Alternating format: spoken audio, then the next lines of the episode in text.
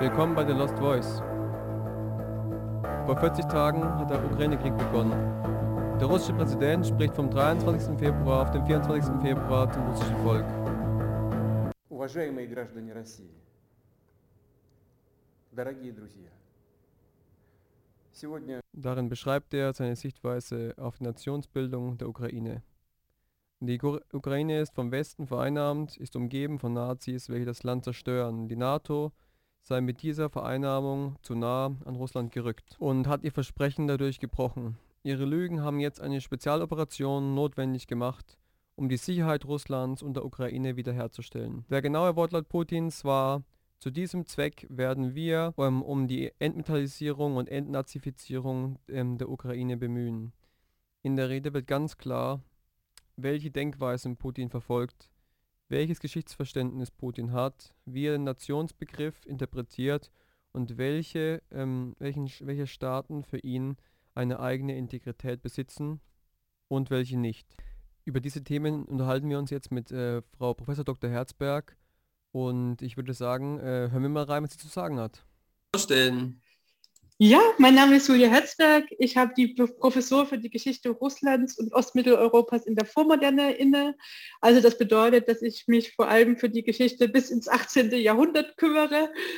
Und ja, diese Professur ist eine geteilte Professur, was bedeutet, dass ich sowohl an der Universität Regensburg auch als, als auch an der LMU München unterrichte. Und meine Schwerpunkte liegen in der Umweltgeschichte und in der Religionsgeschichte. Dann äh, leider ähm, äh, treffen wir jetzt zusammen sozusagen vielleicht bei einem äh, nicht schönsten Thema, aber wir befinden uns äh, im Moment am 20. Tag des ähm, Ukraine-Kriegs. Ähm, Russland hat vor 20 Tagen äh, die, die Ukraine überfallen, anders kann man es gar nicht nennen. Und ähm, ja, heute unterhalten wir mal ein bisschen darüber, über die Geschichte und vielleicht auch ein bisschen, was Sie letzten 20 Tage so, ähm, weil Sie ja Russisch können, einfach ähm, auch wahrgenommen haben. Ich denke, für viele, die kein Russisch sprechen, ist es halt nochmal eine andere Sache. Ich habe das einfach gemerkt, wenn ich äh, mit meinem ukrainischen Kumpel aus Warschau gesprochen habe, was der für ganz andere Sachen erzählt hat, andere Narrativen geprägt hat und wie viel, ähm, ja, ich würde fast sagen, von beiden Seiten in gewisser Hinsicht Propaganda oder Falschmeldungen äh, gelaufen sind, um halt einfach das Kriegsgeschehen zu lenken. So habe ich das wahrgenommen. Mhm. Ähm, ja, kommen wir vielleicht, äh, fangen wir vielleicht geschichtlich an, wenn es für Sie okay ist. Es ist ja immer wieder die, die Sprache vom äh, sogenannten Kiewer Russ. Mhm. Können Sie vielleicht ähm, den ja, äh, sagen wir mal, im Moment am meisten ähm, Russland immer be, also beansprucht als sozusagen die Wiege äh, Russlands. Können Sie Mhm. vielleicht den Kiewer Russ äh, mal für uns erklären? Ja, oder was man, also die Kiewer Rus ist ein Herrschaftsverband, in dem verschiedene Teilfürstentümer beteiligt sind. Aber was das prägende Moment eigentlich ist, ist nicht die Kiewer Rus, sondern eher die Taufe der Kiewer Rus, also die Christianisierung der Kiewer Rus. Und die nutzt Putin beispielsweise in der Rede vom 21.02. als Anlass, um zu verkünden, dass es eben kein ukrainisches, belarussisches oder russisches Volk gäbe, sondern eben nur ein russisches. Also diese gemeinsame Christianisierung, aus denen dann eben, ja, nimmt er eben zu, zum Anlass, um eben dieses eine Volk zu konstruieren. Und ähm, also was Putin eben den Ukrainern und aber auch den Belarussen abspricht, sind eben diese historischen und kulturellen Unterschiede. Und was man eben schon an der Christianisierung der Kiewer Rus sehr gut sehen kann, dass die Geschichte der Ukraine und Russlands sehr eng mit an, miteinander verflochten sind und diese Verflochtenheit eben schon 988 beginnt, also mit der Christianisierung. Durch wem Oh. wurde christianisiert? Durch Wladimir I., das war der Kiewer Großfürst. Und der hat eben 988 die Taufe in Herson, das haben Sie ja jetzt in letzter Zeit, kommt das ja auch in den Nachrichten häufiger an, häufiger vor eben angenommen. Ist Und was? die, Hm? ja, Ja. Nee. Und was Putin eben, also er geht auf diese, ja, auf die Christianisierung zurück und auf diese mittelalterliche Erfahrung oder ja. Ähm, und was er eben ausblendet, ist die eigenständige kulturelle und politische Entwicklung der Ukraine und vor allem eben die ukrainische Nationalbewegung im 19. Jahrhundert. Vielleicht gehen wir noch mal. Sorry. Ja, genau. Ja, Sie haben, schon, Sie, haben, Sie, haben, Sie haben schon gesagt, was ich sagen wollte. Vielleicht gehen wir. Vielleicht gehen wir noch paar, auf so ein paar Stationen ein, die wichtig sind. Also ich glaube, Genau. die Kiewer Rus ist jetzt nicht wahrscheinlich das Allerentscheidendste, um eben äh, die Nationalgeschichte der Ukraine nachzuzeichnen. Ich würde gern mit Ihnen ins 17. Jahrhundert nochmal zurückgehen. Das ist die Zeit, in der sich die in der Ukraine, in dem, was wir heute als Ukraine bezeichnen, äh, in diesem Gebiet die Kosaken gegen den herrschenden polnisch-litauischen Adel erheben, der eben versucht, der Adel versucht eben diese Aufstände dann im Grenzland niederzuschlagen. Und unter der Führung von Bohdan Chmelnytsky lösen dann die Kosaken ähm, 1648 einen Volksaufstand aus und den nutzen sie, um sich von Polen loszulösen. Und zu diesem Zeitpunkt gründen sie das sogenannte Hetmanat. Und das ist ein eigener Herrschaftsverband, auf den sich heute auch noch in der Ukraine sehr stark bezogen wird. Dies beendet aber eben den Konflikt mit dem polnisch-litauischen Adel nicht. Und auf der Suche nach Bündnispartnern wenden sich dann die Kosaken an den russischen Zaren Alexei I. Und ja, die Kosaken und das russische Zarenreich verbünden sich gegen, die, sich gegen Polen-Litauen und schließen dann 1654 den sogenannten Vertrag von Perejaslav. Und Jetzt sieht man aber an diesem Beispiel im 17. Jahrhundert, sieht man sehr deutlich, wie Geschichte unterschiedlich interpretiert wird. Also das ist jetzt nur ein Beispiel, ne, wo man eben sehr gut sehen kann, dass in Geschichte eine unterschiedliche Bedeutung erhalten kann. In Russland, also auch von Leuten wie Putin, wird dieser Vertrag von Perejaslav verstanden als Anschluss des Kosakenstaates an das russische Reich als, und damit eben auch als eine Wiedervereinigung der Ukraine mit Russland. In der Ukraine ist die Sicht eine vollkommen andere. Da wird der Vertrag als ein Vertrag zwischen Gleichen gesehen. Also für, für die ukrainischen Historiker ist das eben keine Unterwerfung, sondern die Anerkennung der Unabhängigkeit der Ukraine.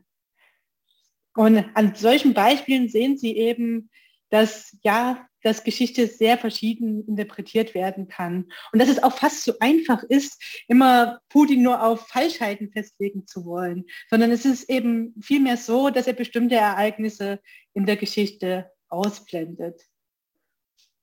Ich, Aber er, ja, ja, ja. Aber er, ähm, ja, wie Sie sagen, ich, ich bin, ich meine, wir sind ja hier Wissen, äh, Wissenschaftler, wir müssen vorsichtig sein, wir, wir nehmen keine Position äh, direkt ein. Wir schauen nur, wie wir das einordnen können, würde ich jetzt so zusammenfassen.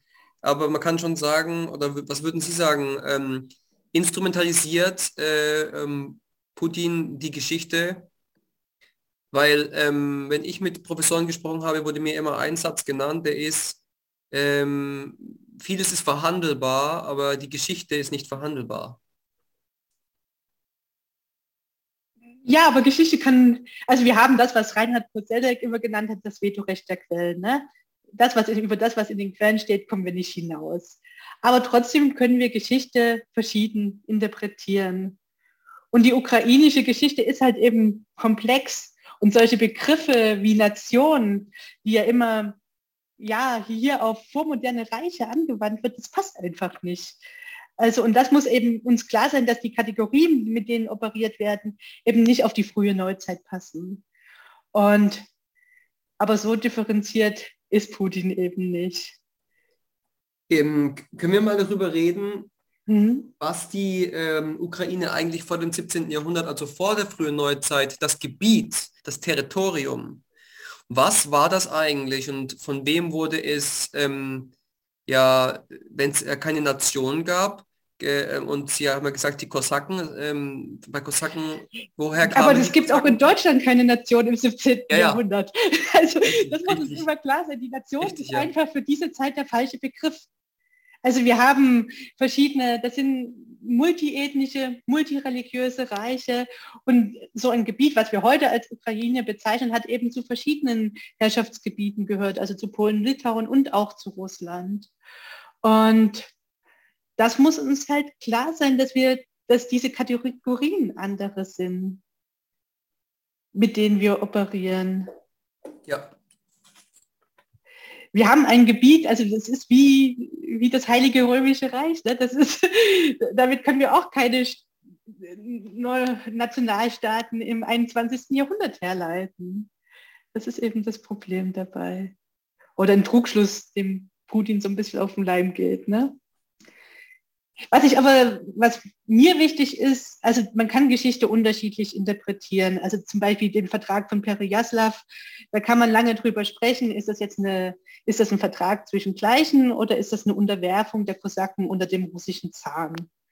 Da kann man sich streiten und wird vielleicht auch äh, verschiedene Indizien für beide Positionen haben. Ähm, was aber bei Putin so auffällig ist, dass er bestimmte andere Ereignisse eben ausblendet. Also zum Beispiel die ganze Nationalbewegung im 19. Jahrhundert. Und da sehen wir zum Beispiel, dass ähm, es hat ein Publikationsverbot gegeben für ukrainische Literatur und trotzdem hat die Bevölkerung, die ukrainische Bevölkerung an ihrer Sprache und ihrer kulturellen Identität festgehalten.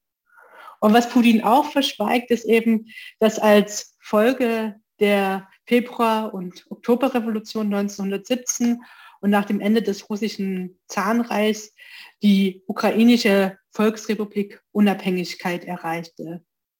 genau, reden wir, reden Mhm. wir gleich mal drüber. Wie, wie kam es da zustande? Hat es äh, Putin, äh, fangen wir wieder mit, mit Putin, ich finde, mit Putin kann man einfach sehr gut äh, einen geschichtlichen Faden aufbauen, weil ähm, Putin sagt zum Beispiel, äh, dass ich, also ich, ich Mhm. wünschte mir, ich hätte ich hätte es genau so im Wortlaut ähm, übersetzen können von Russisch, aber so wie es übersetzt wurde, war es, dass sozusagen Lenin Genau. der Erbauer Mhm. der ukrainischen Verfassung, Verfasstheit ist. Genau, also, also gehen wir nochmal auf diese ukrainische Volksrepublik ein. Die findet, die ist nur kurz unabhängig, weil eben die Rote Armee 1920 in das Gebiet einmarschiert und das Gebiet eben in die Sowjetunion eingegliedert wird und die ukrainische Volksrepublik aufgelöst wird. Und ähm, was jetzt eben Putin macht, das haben Sie ja erwähnt, er behauptet, dass die Ukraine allein ihre Existenz Russland verdanke. Also ich habe das Zitat mir aufgeschrieben. Er sagt in dieser Rede vom 21.02., die moderne, jetzt zitiere ich, die moderne Ukraine wurde vollständig von Russland geschaffen, genauer gesagt im bolschewistischen, kommunistischen Russland. Zitat Ende. Also laut Putins Geschichtsverständnis folgend verdanke die Ukraine ihre Nationalstaatlichkeit, vor allem eben Lenin und große Teile des Staatsgebietes, Staatsoberhäuptern, also, also vor allem Stalin und Khrushchev, die angeblich russische Gebiete der Ukraine geschenkt haben. Und was wir, meine Kollegen vor allem eben, also sagen, wir halten das eben für eine falsche Auslegung. Und so hat zum Beispiel der Verband der Osteuropa-Historikerinnen und Historiker geschrieben, dass, jetzt zitiere ich, die Ukraine ihren festen Platz in der Geschichte der Nation, Nations- und Staatsbildungen in Europa hat. Und das ist eine Position, die ich absolut teile. Aber das ist eben keine geradlinige Geschichte zur Nationalwertung. Aber das hat fast kein europäischer Staat. Das muss uns immer klar sein. Diese Geschichten sind überall kompliziert. Russland ist da nicht sehr viel schneller als die Ukraine, als auch da. Die russische Nationalbewegung ist zum gleichen Zeitpunkt entstanden wie die ukrainische. Also dass man da irgendwie Vorläuferstaat, äh, Vorläuferbewegung sehen kann, das würde ich verneinen. Würden Sie sagen, dass äh, wie, wie man das jetzt vermehrt äh, hört, ähm, auch von Wissenschaftlern in, in, in Dokumentation, mhm. zum Beispiel der ARD, ist die Ukraine ein ähm, europäischer Staat? Ja, ein europäischer Staat ist er ja auf jeden Fall. Aber die Frage also ist Sie wissen, ja, was ich hinaus möchte. Äh, ob es also, ein Nationalstaat ist, ne? Ja. Und ob, Und ob der zu, zu äh, Europa ge äh, gehörig ist, also schon von der Geschichte äh, rausgesehen. So. Ja, ich glaube, was eher die Diskussion ist, ist eben, ist die Ukraine eine Nation? Das ist ja genau der Punkt, wo Putin eben angreift. Äh, ob der zu Europa gehört, ich glaube, das ist Putin. das würde er mit Vergnügen verneinen. Ähm, aber eben Putin spricht eben der Ukraine ab, ein Nationalstaat zu sein. Und diese Position, die finden wir auch unter deutschen Intellektuellen und Politikern. Also beispielsweise hat der Altbundeskanzler Helmut Schmidt behauptet, dass die Ukraine eben kein Nationalstaat sei. Und auch so ehrenwerte Kollegen wie Jörg Babarowski, also Historiker in Berlin, sprechen der Ukraine ab, eine Nation zu sein. Und sie teilen eben Putins Argument, dass die äh, Ukraine ein Pro Produkt der Nationalitätenpolitik, der sowjetischen Nationalitätenpolitik sei. Doch eben, was uns immer klar sein muss, eben die ukrainische Nationalbewegung hat eben wie andere Nationalbewegungen auch ihren Beginn im 19. Jahrhundert. Und wir sehen eben im 19. Jahrhundert ganz deutlich, dass intellektuelle Historiker, Künstler sich für eine ukrainische Kultur und Geschichte interessieren und beginnen diese eben von der russischen zu unterscheiden, also sich als etwas Eigenes verstehen.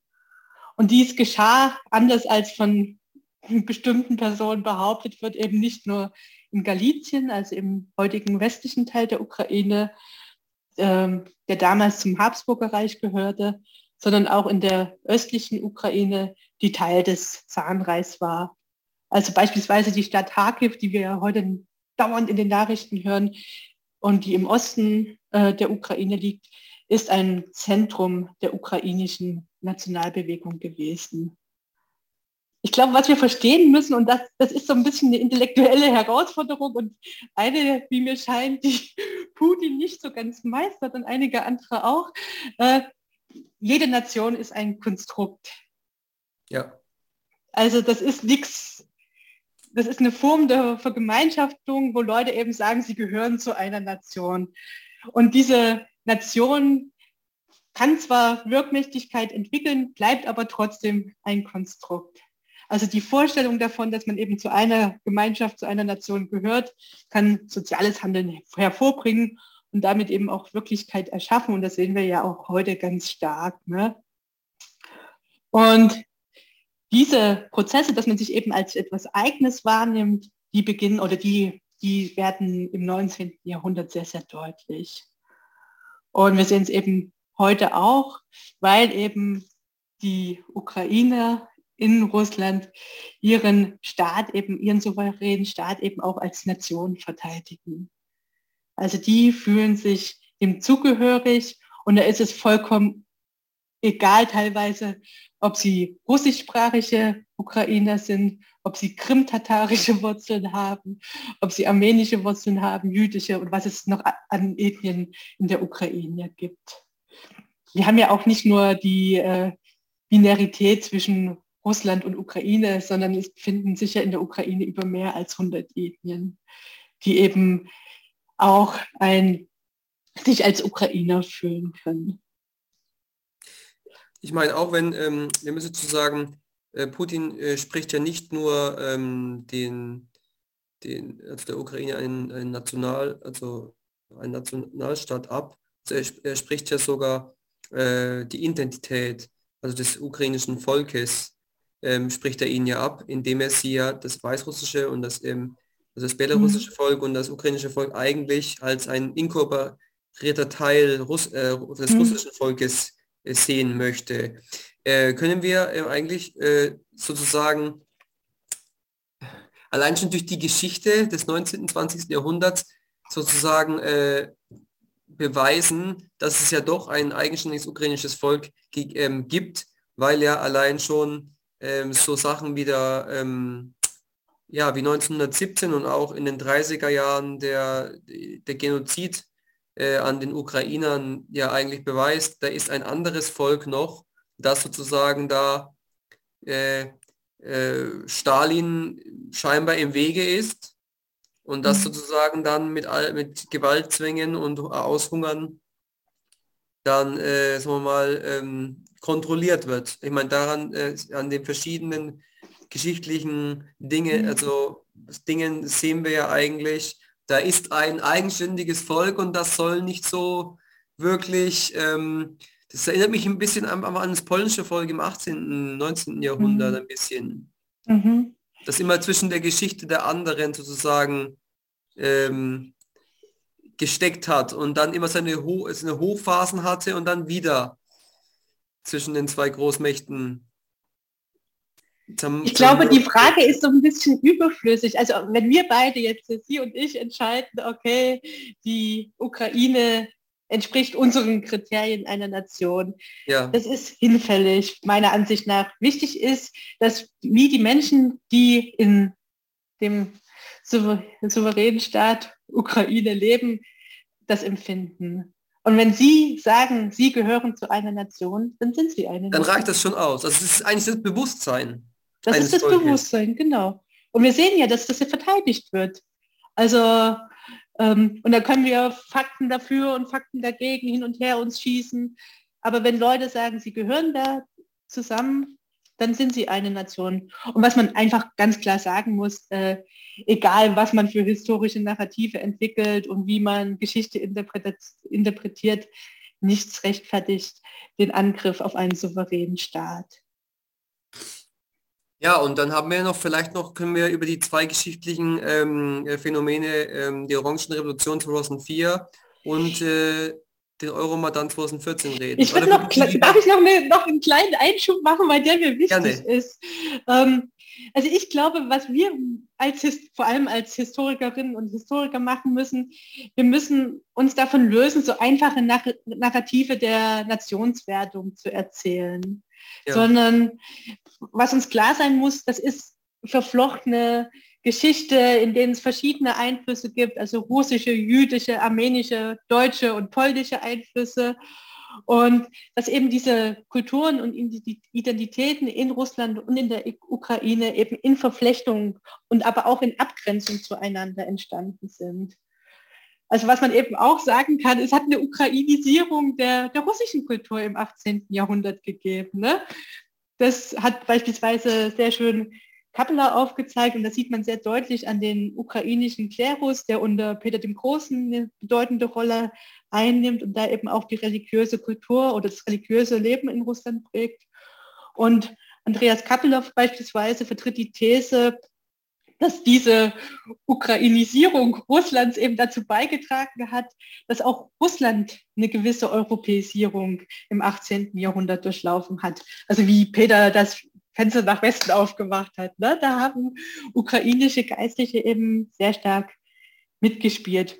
Und was mir wichtig ist, dass wir eben ein bisschen davon wegkommen, nur in diesen nationalen Kategorien zu denken, sondern was wir machen müssen als Historikerinnen und Historiker, aber auch einfach als, ja, als, ähm, als Bürger, dass wir, dass wir Geschichten in ihrer Vielschichtigkeit erzählen.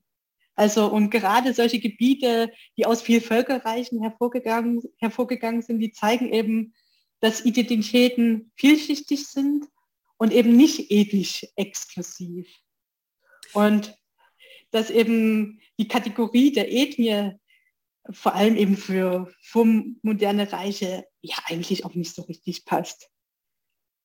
Aber dann könnten wir eigentlich eine ganz andere Frage stellen, ähm, die vielleicht zu selten gefragt wird, nämlich erstens, weshalb neigen wir zu, ähm, zu dieser Narrative der Nationalstaaten seit diesem Jahrhundert und, und, und wie haben das dann eigentlich die Herrscher im, äh, in der frühen Neuzeit und im Mittelalter äh, hinbekommen, so viele verschiedene Ethnien in ihrem mhm. Staat irgendwie leben lassen zu können? Gab es dann also eine viel größere Ambiguitätstoleranz mhm. früher schon als heute? Ja, das würde ich so unterstreichen. Also ich denke, dass diese, diese Vorstellung von homogenen Reichen, das ist ein Produkt, Produkt der Aufklärung und nimmt dann eben durch die Nationalbewegungen in den einzelnen Ländern, die eben dann nicht mehr damit zurechtkommen, dass, äh, dass sie Nachbarn haben, dass Städte nicht homogen sind. Und ähm, also das ist alles eine Entwicklung, die eben seit der Aufklärung beginnt. Und ja, das hat Sigmund Baumann, ich weiß nicht, ob Sie das kennen, das Unbehagen an der Moderne, äh, der hat das eben als Ordnung schaffen beschrieben. Also die Aufklärung bringt die Vorstellung mit sich, dass man Ordnung schaffen will. Und das bedeutet eben auch, also Ordnung schaffen in Anführungszeichen, äh, dass man versucht eben, ja, homogene Gebiete zu, zu kreieren. Und das führt dann, wenn wir eben auf die Geschichte des 20. Jahrhunderts schauen, eben auch, äh, wenn man es weiterführen will, zu sowas wie ethnischen Säuberungen. Also dass man mit dieser, mit dieser Differenz, mit dieser Vielschichtigkeit immer weniger zurechtkommt. Und ein gutes Beispiel für diese, ja, für diese, wie haben Sie es genannt, Ambiguitätstoleranz, ja. Äh, ist ja wirklich das Moskauer Reich. Also die hatten keine Probleme, also keine Probleme, das gibt, aber es gibt unterschiedliche Perioden, aber so äh, ja im, im großen Bild weniger Probleme eben mit Unterschiedlichkeit klarzukommen. Also solange die Leute ihre Tribut gezahlt haben, konnten die ihren Glauben ausüben. Und was eben, was Imperien eben ausmacht, ist, dass sie eben durch die Loyalität zu einer Dynastie aufrechterhalten werden, aber nicht durch eine gemeinsame Sprache, eine gemeinsame Religion oder eine gemeinsame Kultur. Es reicht einfach, dass man den Herrscher anerkennt. Und das war im Moskauer Reich ja nicht immer gegeben, aber wenn das gegeben war, hat man die Leute größtenteils, das ändert, es gibt Perioden, wo das nicht so ist, ähm, leben lassen, wie sie leben wollten. Ja, also war es einfach eine gewisse ähm, Art von Freiheit, aber unter der ähm, ja, Präkurative eines ähm, Herrschers, wenn man den akzeptiert hat, ähm, war Handel und Kultur sozusagen ohne Grenzen. Ja, oder genau, und Religion vor allem. Und Religion vor allem. Und Sprache und sowas. Und die, das sieht man ja auch heute noch in der Ukraine. Ne? Das sind, also in diesen vormodernen Reichen war Mehrsprachigkeit kein Problem. Also wenn Sie sich mit zum Beispiel mit der Geschichte Russlands befassen, dann sehen Sie, ja, mit welcher Selbstverständlichkeit verschiedene Sprachen gesprochen werden. Und das haben Sie ja auch in der, in der Ukraine. Da ist ja Zweisprachigkeit eigentlich auch kein Problem gewesen. Das ist jetzt ein bisschen, hat sich verändert durch die Annexion der Krim und den Euromaidan. Ähm, also Sie sprechen jetzt gerade äh, auf die Zweisprachigkeit Russisch und Ukrainisch an. Genau, aber das ist eigentlich, und es war eben auch, äh, also man konnte Ukrainer sein und trotzdem Russisch sprechen. Also Sprache und Ethnizität gehören nicht immer zusammen. Und das muss einem eben auch klar werden. Ja, genau. Also mir fallen da komischerweise äh, einige Künstler aus der Ukraine ein, die jetzt letzten äh, 10, 20 Tage irgendwie auf irgendwelchen Netzwerken äh, gesehen habe, die dann sagen, wenn wir die, die, die, die russische, russische Sprache verwenden, um einfach gewisse Poetik auszudrücken, dann äh, dient die russische Sprache gerne dazu. Warum ich glaub, nicht? Genau, also zum, das beste Beispiel ist hier immer der, der ukrainische Nationalschriftsteller Taras Shevchenko. Der hat bringe es vielleicht durcheinander, aber der hat Prosa auf Russisch geschrieben und seine Gedichte auf Ukrainisch oder andersrum. Mhm. Aber das weiß ich jetzt gerade im Moment nicht ganz genau. Aber ähm, die haben eben in unterschiedlichen Situationen Sprache unterschiedlich verwendet. Oder schauen wir jetzt heute auf Volodymyr Zelensky. Ähm, ganz klar würden wir sagen, das ist ein Ukrainer, aber Zelensky ist in einer russischsprachigen Familie aufgewachsen, hat eine jüdische Herkunft und, ähm, und hat vor allem eben auf Russisch gearbeitet. Erst in letzter Zeit, äh, ja, als Präsident äh, switchte immer mehr zum Ukrainischen. Und Sie sehen ganz deutlich, dass eben diese Loyalitäten sehr, sehr vielschichtig sind und dass die Geschichten eben auch sehr vielschichtig sind. Und das sollten wir meiner Ansicht nach immer miterzählen. Ähm, kommen wir vielleicht ähm, zum zu dem Punkt der Ukraine, ähm, was vielleicht in den letzten 20 Jahren immer ähm, das Problem war des, der, der, des eigenen Staates, mhm. nämlich die innere Zerrüttetheit äh, der Ukraine. Mhm. Ähm, können Sie vielleicht ein bisschen porträtieren, äh, an was es gelegen hat? Sind wir wieder einfach bei den, bei den ähm, war es wieder Perestroika und die wilden 90er, wo alles im Ausverkauf stand, die einfach äh, gewissen kleineren Staaten wie der Ukraine es unmöglich gemacht hat, Ort, also irgendwie in gewissen Hinsicht Ordnung oder Stabilität in ihrem Staat zu schaffen oder waren da andere ähm, Dinge auch ähm, wichtig? Also ich würde das Bild der Ukraine seit 1991, also seit dem, seit dem Zerfall der Sowjetunion, nicht so negativ zeichnen. Also klar, wir haben wirtschaftliche Probleme, ähm, aber was man an der Ukraine sehr gut sehen kann und wo man eben auch den Unterschied zu Russland sehen kann, dass es, ähm, dass es Politikwechsel gibt, dass es Wahlen gibt und dass eben Leute auch abgewählt werden können. Ähm, und das würde ich schon sagen, das ist, ja, das ist eine, eine Leistung der Ukraine, die man wirklich anerkennen sollte.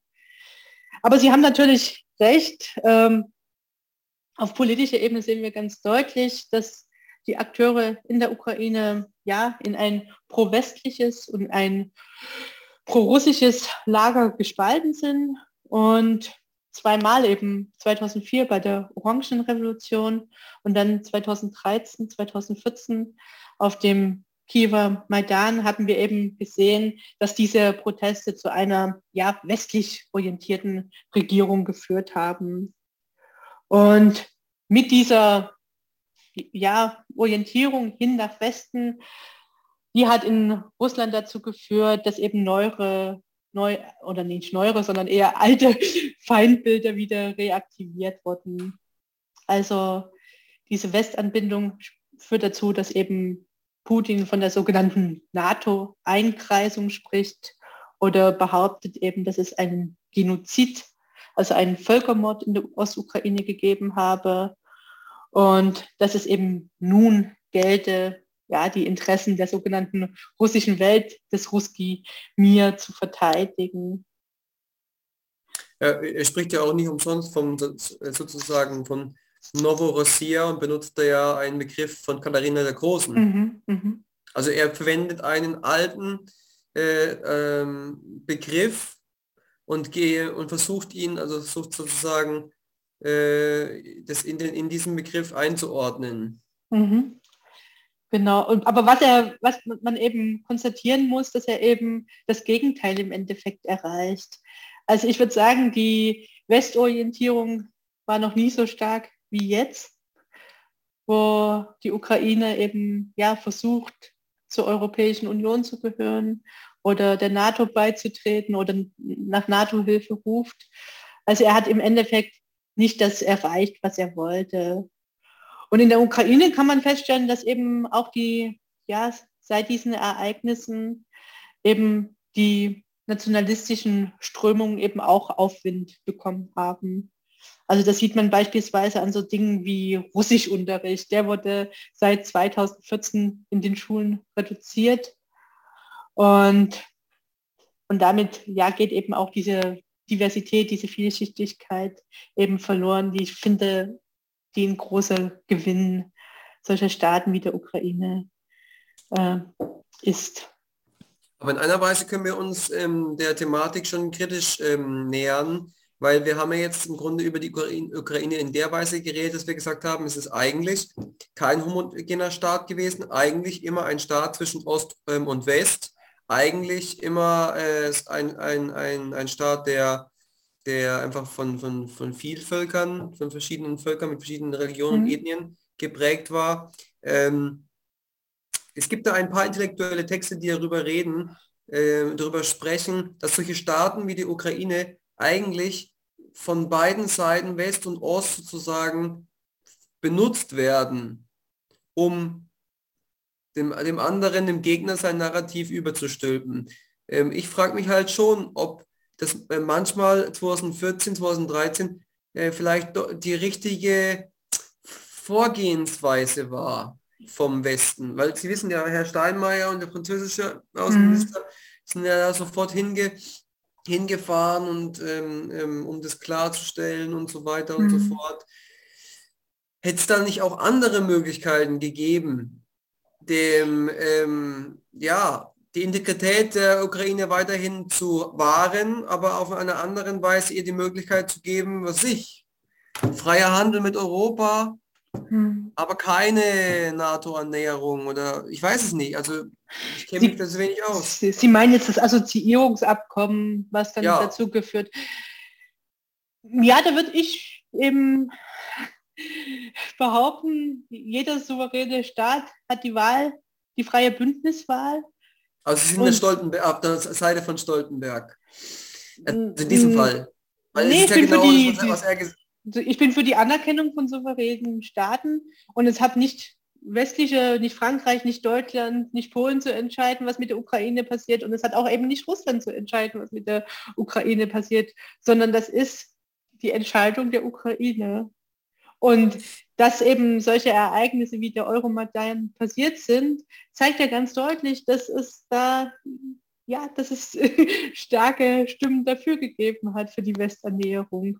Und dass Janukowitsch aus dem, ja, aus dem Amt und aus der Ukraine gejagt worden, weil er das verhindert hat. Und wie, und da, bin, da glaube ich eben auch an die Kraft der Demokratie. Also wir haben in einer äh, in einer Demokratie haben eben auch äh, ukrainische Staatsbürgerparteien abzuwählen, die ihre Position nicht vertreten. Und das ist ja auch geschehen. Und wenn sich die Menschen in der Ukraine durchsetzen, die nach Russland wollen, dann müsse der Westen das genauso akzeptieren, wie Russland akzeptieren muss, wenn die äh, Staatsbürger in der Ukraine entscheiden, dass sie, nach, dass sie eher eine Westernäherung bevorzugen. Das ist Demokratie. Schön gesagt, schön zusammengefasst. Dann ähm, können wir eigentlich, um, um das Gespräch abzuschließen, auf die Frage kommen, hat sich dann, hat sich dann eigentlich ähm, Putin verschätzt. Und selbst, ich möchte darauf hinweisen, mhm. selbst wenn er sich im, also in diesem Krieg, der im, der im Moment geführt wird, nicht verschätzt hat, weil das werden wir noch sehen, das ist lange nicht mhm. vorbei. Aber hat er sich vielleicht in seinem Machtanspruch verschätzt? Sind die Realität, ist die Realität schon längst eine andere in den Gesellschaften, in denen wir leben? Als die, die er ja mit dieser Art, wie er, ähm, wie nicht nur er, muss man dazu sagen, mhm. ähm, versuchen, die Welt aufzuteilen, mhm. äh, einfach den, den, den, ja, wir haben vorhin von Bewusstsein gesprochen, dem Bewusstsein, dem heutigen Geist der Menschen, wem widerstrebt und widerspricht und dadurch eigentlich sozusagen äh, ja, er in gewisser Hinsicht, ja, wie würden Sie es, wie würden Sie es einschätzen? Hat er, hat er sich verschätzt? Ja, ich würde schon denken, dass er sich verschätzt hat, aber nicht jetzt in Bezug auf irgendwie einen allgemeinen Geist oder auf eine gemeinsame Idee, wo ich immer glaube, da ist, da ist in Gesellschaften viel zu divers und ich wüsste auch nicht, was das sein soll. Aber ich denke, wo er sich wirklich verschätzt hat, ähm, dass, ähm, dass die dass eben die Ukrainer, die jetzt ihr Land verteidigen, sich als Ukrainer wahrnehmen, unabhängig davon, welche Sprache sie sprechen. Und was er eben auch nicht, also er hat ja erwartet, dass er mit Blumen und mit Freude, äh, mit Blumen und, äh, empfangen wird und mit Begeisterung. Und das ist eben halt nicht geschehen. Und ich glaube, das war eine sehr, sehr große Fehleinschätzung. Also es gibt Probleme in der Ukraine, das, die, die, die, die sicher auf der Hand liegen und die sicher auch äh, Protest erzeugen, aber die führt eben nicht dazu, die führen eben nicht dazu, ähm, dass man, dass man sich eben nicht mehr als Ukrainer versteht. Wie sieht die Zukunft der Ukraine aus? Ich hoffe, dass, also vor allem für Russland hoffe ich das auch, dass es Russland gelingt, die Ukraine als gleichberechtigten Partner anzuerkennen. Sonst wird Russland keine Zukunft in Europa haben. Aber ich denke, egal wie die Geschichte ausgeht, also ich, nicht egal wie die Geschichte ausgeht, aber ich bin mir sicher, dass die Ukraine eine Zukunft in Europa hat.